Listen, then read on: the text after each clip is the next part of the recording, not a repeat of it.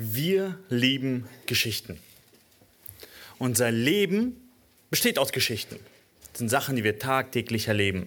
Wir hören gerne, was andere erzählen. Wir erzählen auch äh, gerne unsere Erlebnisse. Also ihr dürft gerne schon 2. Mose aufschlagen, 2. Mose 15. Und in 2. Mose 15 sind wir in einer Geschichte. Und es ist schön, weil wir ja Geschichten lieben. Unser Leben besteht ja aus Geschichten. Wir hören gerne, was äh, andere erlebt haben und wir erzählen auch gerne unsere Erlebnisse.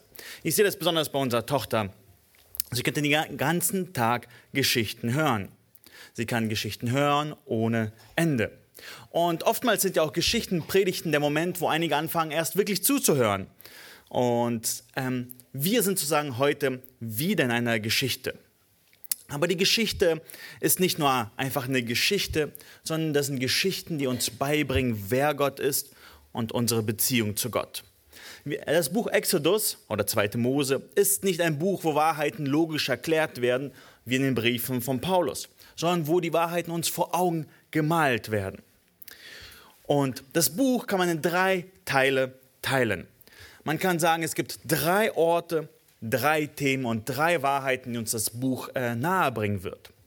Der erste Teil des Buches 2. Mose beginnt in Ägypten. In Ägypten ist Israel versklavt und wird von dort gerettet. Und uns wird beigebracht, wie Gott rettet, was seine Rettung ist. Der zweite Teil des Buches äh, befinden wir uns in der Nähe vom Berg Sinai. Dort wird dem Volk Israel der Auftrag gegeben. Dort werden ihm die Gebote gegeben. Und der dritte Teil des Buches dreht sich um die Stiftshütte. Und dort wird uns eine Wahrheit über Gemeinschaft beigebracht. Und wenn wir jetzt sozusagen uns durch den Brief durchgehen, haben wir die letzten 15 Kapitel uns angeschaut, wie Gottes Rettung aussieht. Wovor müssen wir gerettet werden? Ist Gott wirklich mächtiger als alle Götter? Und in der letzten Predigt, als wir das Lied des Moses uns angeschaut haben, haben wir jetzt diesen Abschnitt abgeschlossen. Und was jetzt? Das Volk ist gerettet. Sie sind jetzt frei. Jetzt können sie machen endlich, was sie wollen? Oder sind sie jetzt frei wie ein Vogel im Wind? Dürfen sie das Leben genießen? Ja, auf eine andere Art und Weise. Nicht indem sie tun, was sie wollen, sondern sie bekommen einen Auftrag. Deswegen sind sie ja zum Berg Sinai äh, unterwegs. Und dort sehen wir, warum Gott sie gerettet hat. Gott hat sie nicht einfach gerettet, damit sie machen können, was ihr Herz verlangt, sondern er gibt ihnen einen Auftrag. Dort werden wir zu den zehn Geboten kommen und ich freue mich schon darauf. Aber dazwischen passiert noch etwas anderes. Der Weg von dem ähm, Roten Meer bis zum Berg Sinai dauert noch ein paar Monate. Und Gott hat hier ein paar Geschichten gegeben, die in der Zwischenzeit passieren. Also es ist nicht sofort Rotes Meer und dann gleich Berg Sinai, sondern es sind ein paar Geschichten. Und die sind nicht zufällig. Es sind nicht einfach nur zufällige Geschichten, sondern sie haben einen Zweck. Uns nämlich aufzuzeigen, warum die zehn Gebote notwendig sind. Welchen Charakter haben die zehn Gebote? Wir befinden uns sozusagen in der Einleitung zu den zehn Geboten. Warum hat Gott sie überhaupt gegeben? Oder anders gesagt, äh, ist das große Thema von ähm, heute der Predigt und der nächsten, dass Israel jetzt frei ist, aber wahre Freiheit liegt nicht darin, dass man tut, was man will, sondern wahre Freiheit ist Gott zu gehorchen. Und es ist eine Wahrheit, die wir sehr dringend notwendig haben. Jeder einzelne von uns. Vor allem vielleicht sogar die Kinder, die nach einem Smartphone verlangen. Sie wollen endlich ein Smartphone haben, das ist ihr Lebensziel, weil dann sind sie frei. Dann können sie das machen, was sie wollen. Sie können die Apps haben, die sie haben wollen. Sie können so lange Insta und TikTok äh, unterwegs sein, wie es ihnen nur beliebt. Aber wenn man von außen das betrachtet, sieht man, dass es keine Freiheit ist sondern sie werden Sklaven von diesem kleinen, smarten Ding, das egal ist, andere als smart macht. Man denkt, da ist wahre Freiheit, aber da ist keine wahre Freiheit. Und so ist es auch mit dem Volk Israel. Sie denken, sie sind jetzt frei, aber wahre Freiheit liegt darin, dass wir Gottes Auftrag sehen und äh, ihn befolgen. Und dann werden wir noch äh, irgendwann später zu der Stiftshütte kommen, wo wir sehen werden, wie Gemeinschaft mit Gott aussieht. Und so sind wir nun am Anfang von Teil 2. Wir sind auf dem Weg zum Berg Sinai. Und ihr braucht euch jetzt nicht zu fürchten, Äh, Daniel hat gesagt, dass wir äh, bis Kapitel 17 kommen und in der Gliederung sind wir auch bis Kapitel 17. Wir werden heute nicht so weit kommen, wir werden so weit kommen, wie wir kommen. Ähm, aber ich bin gespannt äh, auf das, was Gott uns in seinem Wort zu sagen hat. In unserem Abschnitt, sozusagen der Plan für die Predigt oder die nächsten Predigten, sind drei Geschichten. Und wir werden uns auch gleich lesen. Die erste Geschichte ist, dass sie ähm, zum Wasser Mara kommen. Dort ist das Wasser bitter und das Volk äh, ist wieder mürrisch und sagt, wir wollen trinken, haben Durst. Und dort prüft Gott Israel. Ähm, die zweite Geschichte ist es, wo sie Hunger haben. Sie haben Hunger nach Fleisch und nach Brot. Und das ist die Geschichte vom Manna. Das ist Kapitel 16. Und die dritte Geschichte, die wir uns anschauen werden, wahrscheinlich erst nächstes Mal, ist die von Massa und Meriba, wo sie wieder Durst haben. Und dort, ähm, wir sehen sozusagen äh, Parallelen zwischen allen drei Geschichten. In Kapitel 15, Vers 25 lesen wir, dort gab er ihnen Gott Gesetz und Recht und dort prüfte er sie. Man denkt so, ja, eine Geschichte über Murren und Unzufriedenheit. Warum geht es da um Gesetz und Recht und Prüfung? Aber ihr werdet sehen, dass es ganz wichtig ist. In der zweiten Geschichte sehen wir dasselbe. Gott sagt, ich werde ihnen Manna geben, damit ich es prüfe, ob es in meinem Gesetz wandeln wird. Und in der dritten Geschichte wird auf einmal das Kopf gestellt und nicht mehr Gott prüft Israel, sondern Israel prüft Gott. Und Mose sagt zu ihnen, warum versucht ihr den Herrn? Also das sind die drei Geschichten und wir wollen gleich mit der ersten Geschichte anfangen mit dem Wasser bei Mara. Und lass uns die Bibel aufschlagen und ich würde vorschlagen, dass wir diesen Abschnitt äh, zusammen lesen. 2. Mose 15, die Verse 22 äh, bis 27. Ihr dürft gerne aufschlagen, 2. Mose 15, die Verse 22 bis 27. Wenn ihr keine Bibel habt, dann dürft ihr gerne zuhören. Danach ließ Mose Israel vom Schilfmeer aufbrechen, dass sie zur Wüste Sur zogen. Und sie wanderten drei Tage lang in der Wüste und fanden kein Wasser. Da kamen sie nach Mara, aber sie konnten das Wasser von Mara nicht trinken, denn es war sehr bitter. Daher nennt man es Mara. Da murrte das Volk gegen Mose und sprach, was sollen wir trinken?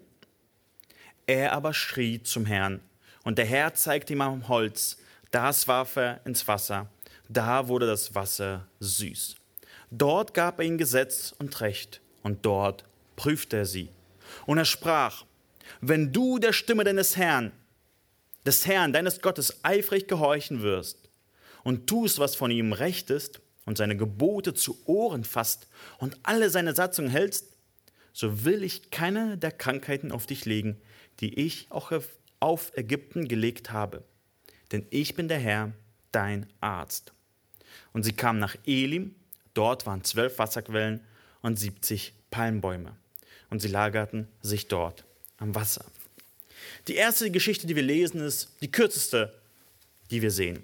Aber es ist sozusagen die Blaupause für alle nächsten Geschichten, für die Manna-Geschichte und für Massa und Meriba.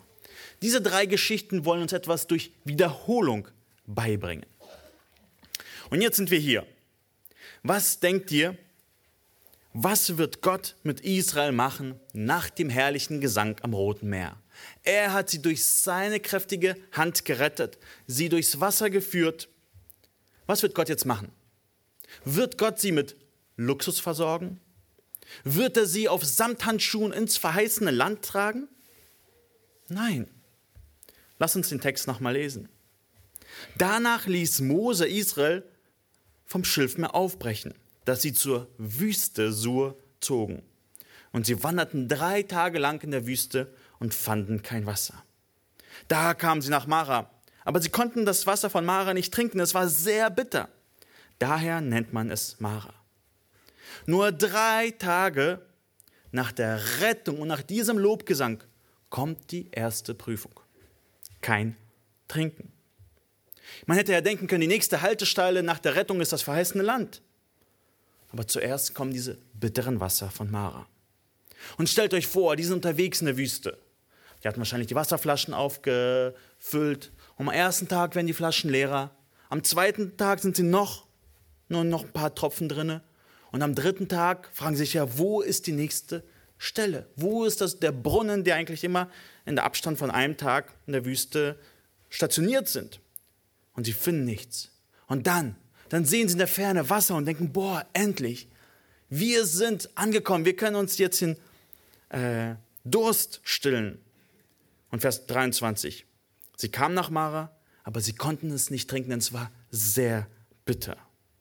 Ich kann mir vorstellen, dass sie sehr, sehr enttäuscht waren, als sie es probierten und es sich als untrinkbar bitter herausgestellt hatte. Und das ist die Bedeutung auch vom Wort Mara. Mara bedeutet bitter. Aber wisst ihr, eine Sache müssen wir hier beobachten. Sie sind nicht wegen einer Sünde hier. Gott hat sie nicht gesagt, so, ihr habt gesündigt, deswegen ist eure nächste Station Mara. Nein, Gott hat sie in seiner Güte hierher geführt. Und Gott will ihr Herz hier prüfen. Nicht, weil Gott nicht wusste, was in ihrem Herzen ist. Gott weiß es ganz genau. Sondern weil das Volk es nicht wusste. Weil sie es selber nicht wussten.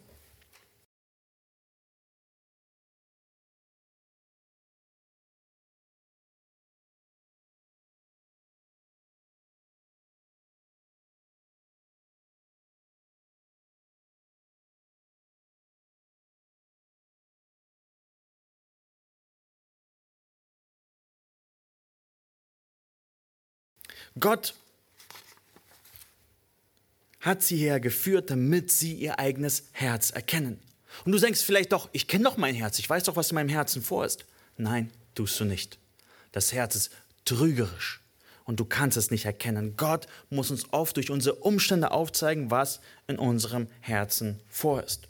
Und es ist tatsächlich einfach, manchmal am Sonntag zu singen, aber es ist schwer, dann am Montag nicht zu lästern. Und schaut mal in den Vers 24, 2. Mose 15, Vers 24. Da murrte das Volk gegen Mose und sprach, was sollen wir trinken? Gott hat hier ihnen keine Falle gestellt, damit das Volk fällt. Nein, er hat ihnen eine Möglichkeit gegeben, zu beweisen, glauben sie wirklich das, was sie vor ein paar Tagen gesungen haben? Und Schwierigkeiten machen uns weder besser oder bitter. Und wie reagiert das Volk? Es reagiert mit Meckern. Und das war hier das Wort vom Murren, ist nicht nur ein unzufriedener Herschauen, sondern es ist eine Rebellion aufgrund von Unzufriedenheit. Sie bringen ihr Anliegen nicht vor Gott, sondern sie lassen es an Menschen aus. Schaut mal, da murrte das Volk gegen Mose. An wen hätten sie ihr Anliegen richten sollen? An Gott. Gott, du bist derjenige, der uns hierher geführt hat. Hilf du uns. Wir haben Durst. Aber das tun sie nicht. Sie sind voll von Gebetslosigkeit, aber haben eine Fülle von Beschwerden. Nein, wir müssen nicht schweigen, wenn es schwer ist. Die Frage ist, mit wem und wie teilst du deine Beschwerden? Und diese innere Unzufriedenheit zeigt sich in diesen feindseligen Beschwerden. Dieses Nörgeln zeugte davon, dass sie undankbar waren und sehr, sehr vergesslich. Sie haben vergessen, was Gott vor drei Tagen getan hat. Gott hat das größte Wunder getan, das die Menschheit je gesehen hat. Und jetzt fangen sie an zu murren und unzufrieden zu sein.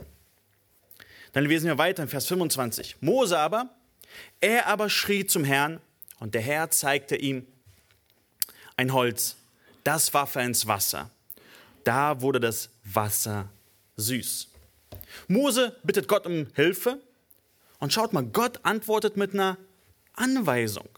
Das Wort zeigte und der Herr zeigte ihm, hat denselben Ursprung wie das Wort Tora, also der hebräische Name für die fünf Bücher Mose, die zusammenfassen, was in den fünf Büchern Mose geht. Es, man könnte wörtlich übersetzen, der Herr unterweiste ihn, wo das Holz ist. Und er zeigte ihm ein Holz. Und hier sehen wir schon das Thema von unserer Predigt. Es geht um Gebote. Gott unterweist Mose und Mose ist hier gehorsam. Er nimmt ein Holz und das Holz macht das Wasser süß. Eine Beobachtung, die wird später wichtig. Nicht das Holz, äh, nicht die Gebote oder die Unterweisung macht das Wasser süß, sondern das Holz. Das ist nicht die Anweisung, die es alles gut macht, sondern das Holz. dann lesen wir weiter, in Vers 25 und 26. Dort gab er ihnen Gesetz und Recht und dort prüfte er sie. Und er sprach, wenn du der Stimme deines Herrn, deines Gottes eifrig gehorchen wirst und du tust, was vor ihm recht ist und seine Gebote zu Ohren fasst und all seine Satzungen hältst, so will ich keine der Krankheiten auf dich legen, die ich auf Ägypten gelegt habe. Denn ich bin der Herr, dein Arzt. Schaut mal, Gesetz, Recht und Prüfung. Dort gab er Gesetz und Recht. Nächste Folie, Daniel. Und dort prüfte er sie. Diese beiden Sachen sind eng miteinander verbunden. Gesetz und Recht und Prüfung. Gottes Gebote sind da, um uns zu prüfen. Und dann schauen wir weiter in Vers 26. Wenn du der Stimme des Herrn deines Gottes eifrig gehorchen wirst. Woher wissen wir, was die Gebote sind? Gott sagt es ja eindeutig. Es ist seine Stimme. Gott verlangt uns von uns nicht Sachen, die wir irgendwie selber rausfinden müssen und ähm, überlegen müssen, was könnte Gott gefallen. Vielleicht gefällt ihm das, vielleicht das. Nein, Gott hat uns klar und deutlich gesagt, was er von uns verlangt, nämlich mit seiner Stimme. Und seine Gebote können wir hören, indem wir auf sein Wort hören. Auf Gottes Wort erstmal gar nicht zu hören, ist tatsächlich auch der erste Schritt zum Ungehorsam. Und dann schaut weiter. Wenn sie dann diese Gebote befolgen, auf der nächsten Folie, dann sagt er, dann will ich keine der Krankheiten auf dich legen, die ich auf Ägypten gelegt habe. Wenn die Prüfung bestanden wird, dann werden sie von denselben Plagen bewahrt werden, die Gott auf Ägypten gelegt hat. Und der Grund ist, denn ich bin der Herr, dein Arzt. Welche Aufgaben hat ein Arzt? Manchmal wünschen wir uns von Ärzten so, wir kommen sie hin, sie gucken uns an und geben uns gleich die richtigen Medikamente, das wir nur einmal nehmen müssen, das alle Krankheiten sofort befreit, oder? Das ist, was man von einem Arzt oft erwartet. Also das ist, wie ich mir so einen Arztbesuch vorstelle. Die eine Sache, das eine Medikament und dann ist alles vorbei. Aber so ist es nicht beim Arzt. Was macht der Arzt zuerst? Er will herausfinden, was die Ursache für die Krankheit ist. Nicht nur die Symptome lindern, sondern die Ursache herausfinden. Und das ist, was Gott uns mit seinen Geboten macht. Er gibt uns die Gebote, um die Ursache des Problems in unserem Herzen aufzuzeigen. Und dann gibt er auch Rezepte und Therapien, und diese muss man im Gehorsam annehmen. Und so kommen wir zum letzten Vers, 2. Mose 15, Vers 27. Und sie kamen dort nach Elim, dort waren zwölf Wasserquellen und 70 Palmbäume. Und sie lagerten sich dort am Wasser. Nach dieser Prüfung, irgendwie ein paar Kilometer später, wenn man es auf der Karte anschaut, kommen sie zu einer Oase, wo sie sich ausruhen dürfen. Es ist fast so, als hätte Gott gesagt, wärt ihr nur ein paar Kilometer weitergelaufen, wärt ihr dort angekommen wo ich euch haben wollte. Und was können wir aus diesem Abschnitt lernen? Wir sind jetzt sozusagen schnell durch diesen Abschnitt durchgegangen. Was können wir lernen? Erstens, ich denke, das ist sozusagen das Offensichtliche, was im Abschnitt ist, dass Murren tödlich ist. Murren ist keine Kleinigkeit. Murren ist nicht, was für uns zu Menschen gehört. Es ist nicht menschlich. Murren ist eine gewaltige und eine große Sünde. Was passiert nämlich, wenn du dich über deine Umstände beschwerst und musst? Es ist ja nicht nur einfach so, ich, ich habe ja das Recht, mir geht es nicht gut und ich darf mich beschweren. Weil bei wem beschwerst du dich? Wer hat diese Umstände in deinem Leben zugelassen? Ihr dürft gerne antworten. Wer hat diese Umstände zugelassen? Gott selbst. Wenn du dich beschwerst, dann sagst du zu Gott, Gott, du bist dumm, du bist böse und du bist schlecht, weil du das in meinem Leben zugelassen hast. Das ist, was Murren macht. Murren ist keine Kleinigkeit. Murren ist eine Anklage gegen Gott, gegen seine Güte, gegen seine Weisheit, gegen seine Macht. Nein, du musst nicht schweigen, wenn es dir schlecht geht. Aber du musst aufhören zu meckern und ins Gebet zu gehen. Da ist ein Riesenunterschied zwischen meckern und vor Gott zu flehen und zu seufzen. Gottes Volk darf seufzen, aber es darf nicht murren. Was, ist, was war die Ursache hier beim Volk für das Murren? Ich denke, einer der Gründe war, dass sie sehr schnell vergessen haben, wer sie eigentlich sind. Sie waren nichts Besonderes. Gott hat sie aus Gnade gerettet. Sie waren nicht besser als die Ägypter. Aber Gott hat sie verschont, sie gerettet. Und oftmals meckern wir, meckern wir darüber, dass wir etwas nicht bekommen. Aber eigentlich sollten wir viel häufiger dankbar sein, weil wir nicht das bekommen, was wir eigentlich verdienen. Selbst in unseren schlimmsten Situationen bekommen wir nicht das, was wir verdienen. Murren ist tödlich. Ich meine, man kann auch einfach logisch dran gehen. Wer von euch ist jemals durch Murren glücklicher geworden? Niemand. Aber die Geschichte hier vom Murren geht nicht nur darum, dass Murren schlecht ist und dass wir mit Murren aufhören sollen, weil das funktioniert nicht. Die Geschichte soll uns aufzeigen, dass das Gesetz Gottes unseren Ungehorsam zeigt. Das Gesetz zeigt unseren Ungehorsam. Ähm, schaut nochmal in den Vers 25 und 26. Dort gab er ihnen Gesetz und Recht und dort prüfte er sie. Und er sprach, wenn du der Stimme deines Herrn eifrig gehorchen wirst und tust, was vor ihm recht ist und seine Gebote zu Ohren fasst und alle seine Gesatzungen hältst. Diese Gebote, sie haben ein Ziel, aber sie machen dich nicht zu einem besseren Menschen. Durch Gebote wird man nicht zu einem besseren Menschen. Hier heißt es nicht, wenn du eifrig gehorchen wirst, dann wirst du in den Himmel kommen. Hier heißt es, wenn du eifrig gehorchen wirst, dann wirst du nicht bestraft werden. Wenn du denkst, dass du durch den Gehorsam in den Himmel kommst, dann irrst du dich sehr. Durch Gebote kommt niemand in den Himmel. Selbst das Volk Israel hatte nicht das Versprechen, dass wenn sie die Gebote befolgen, sie in den Himmel kommen. Gott hat gesagt, ich werde euch nur nicht bestrafen. Es war nie die Aufgabe vom Gesetz, uns in den Himmel zu bringen. Was war die Aufgabe von diesem Gesetz hier gerade?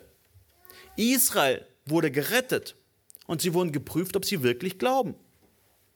Und wir werden die Antwort sehen, dass die Antwort ist nein. Sie waren nicht gläubig.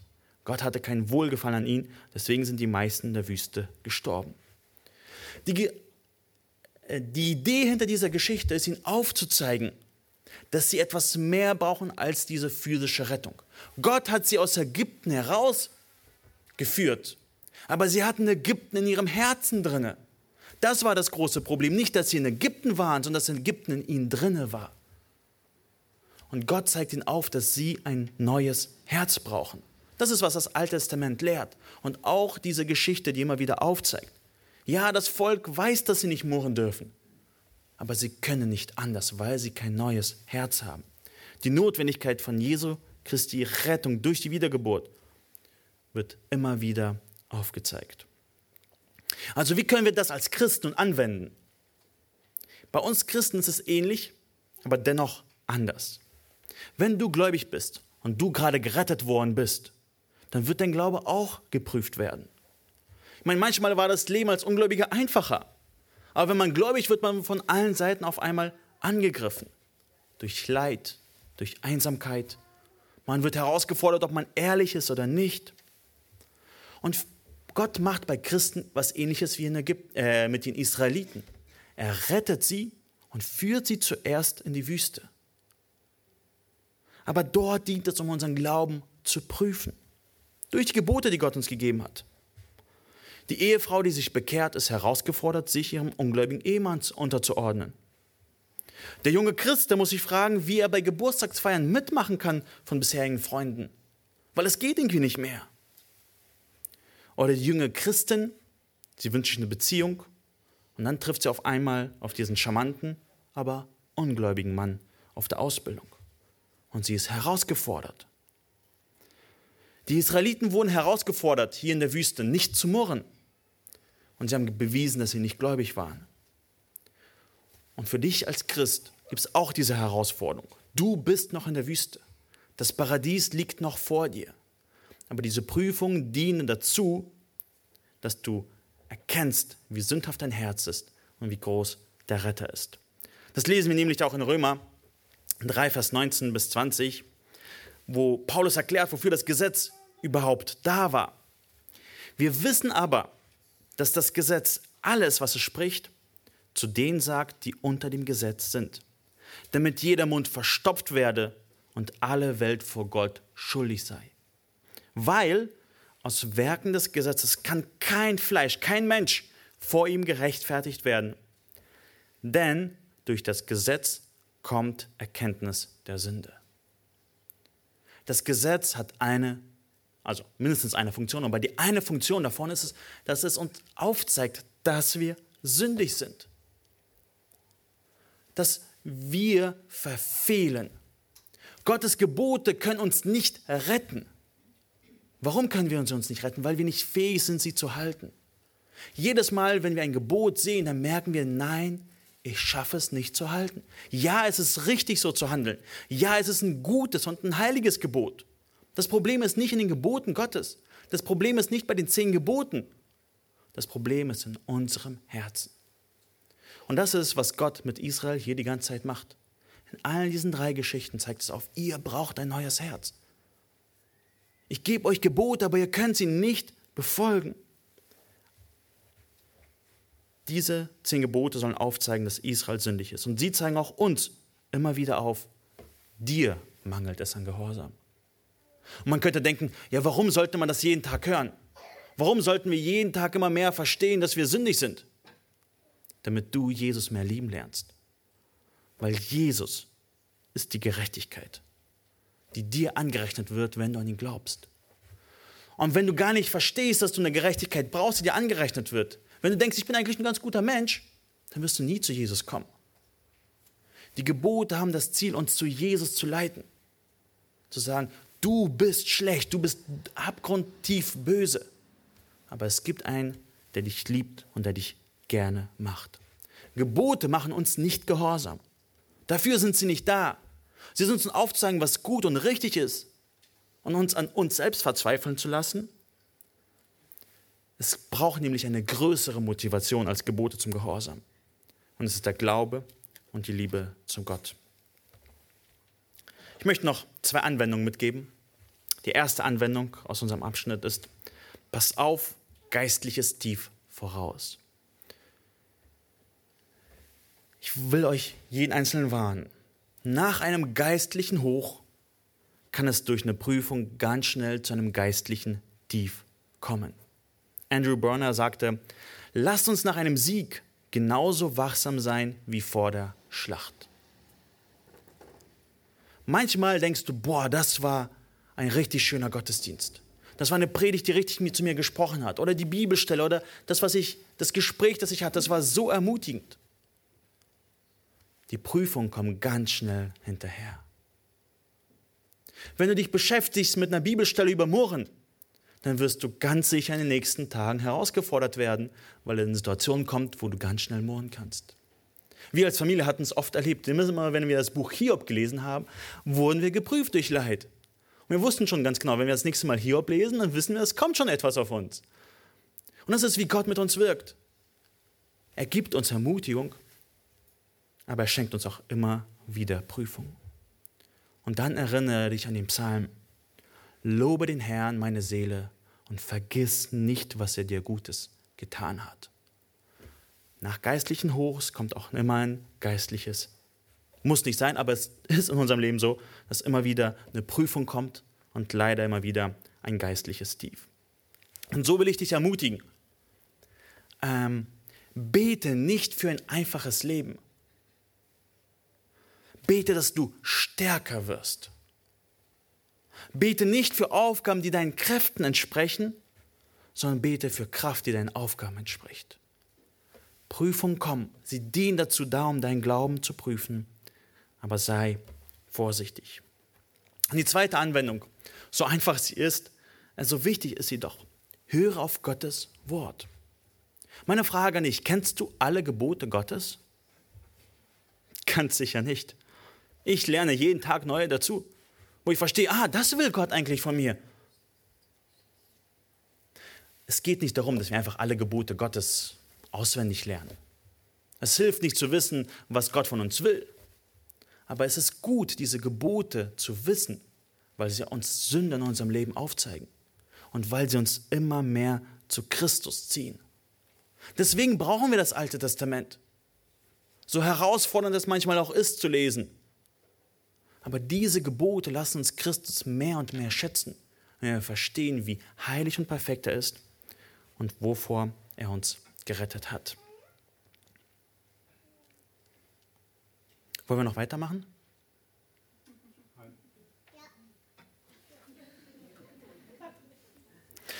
Lass uns mit einem kleinen Ausblick aufs nächste Mal abschließen. Ähm, der nächste Abschnitt ist äh, von der Geschichte vom Manna. Und das ist der zweite Punkt, den wir uns nächstes Mal anschauen werden, dass Gottes Gebote unseren äh, Glauben prüfen werden.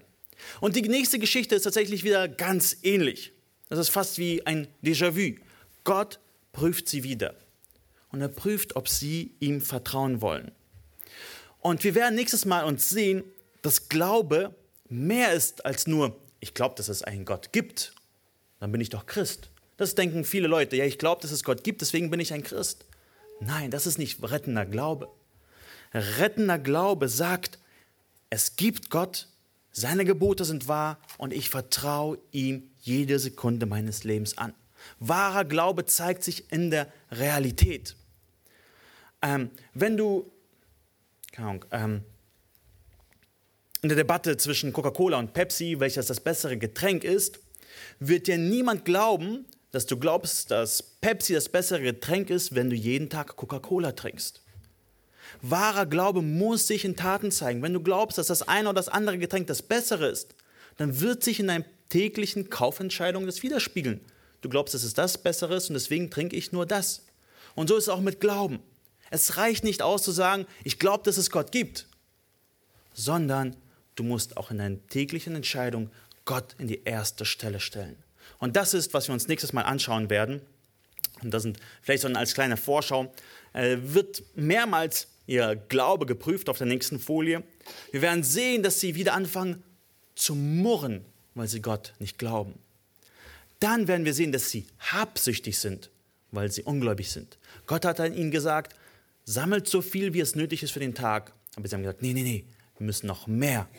Und sie bewahrten es für den nächsten Tag auf, aber Gott bestraft sie. Und dann sehen wir, dass sie sündhaft beschäftigt sind. Gott hat gesagt, am fünften, also am sechsten Tag werde ich euch doppelt so viel geben, damit ihr am siebten Tag aussuchen könnt. Und was macht das Volk? Am siebten Tag geht es raus, um zu sammeln. Und dann werden wir eine Erinnerung zum Glauben sehen. Aber das ist fürs nächste Mal. Ich hoffe, ich will es euch als Hausaufgabe geben, das Kapitel 16 und 17 äh, bis zur nächsten Predigt durchzulesen. Und es wird euch helfen, diese Geschichte zu verstehen, wenn ihr sie mehrmals durchlest und darüber nachdenkt. Das ist mein Gebet. Lass uns gerne noch aufstehen und zusammen Gott danken für diesen, für sein Wort.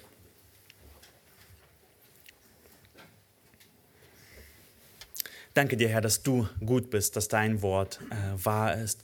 Danke, Herr, dass du uns Gebote gegeben hast, die ähm, oft schmerzhaft sind und wir denken, wir können sie doch nicht befolgen. Aber danke, Herr, dass du uns auch dadurch aufzeigst, Herr, wie ähm, sündhaft wir sind, wie viel es uns an Gehorsam dir gegenüber mangelt. Und danke dir, Jesus Christus, dass du für uns am Kreuz gestorben bist. Du hast jedes einzelne Gebot befolgt. Und deswegen danke ich dir, Herr, dass uns deine Gerechtigkeit angerechnet wird, wenn wir an dich glauben. Und ich bitte dich, Herr, für jeden Einzelnen hier, der, der noch nicht an dich glaubt, der denkt, dass er durch seine eigenen guten Taten in den Himmel kommt, dass du ihm aufzeigst, dass er es nicht schafft, Herr. Danke dir, Herr, dass du uns deine Gebote gegeben hast, die uns immer wieder daran erinnern, wir kommen nicht in den Himmel aufgrund von unserer Gerechtigkeit, aber allein deine Gerechtigkeit, deine Vergebung bringt uns in den Himmel. Dafür danke ich dir. Amen.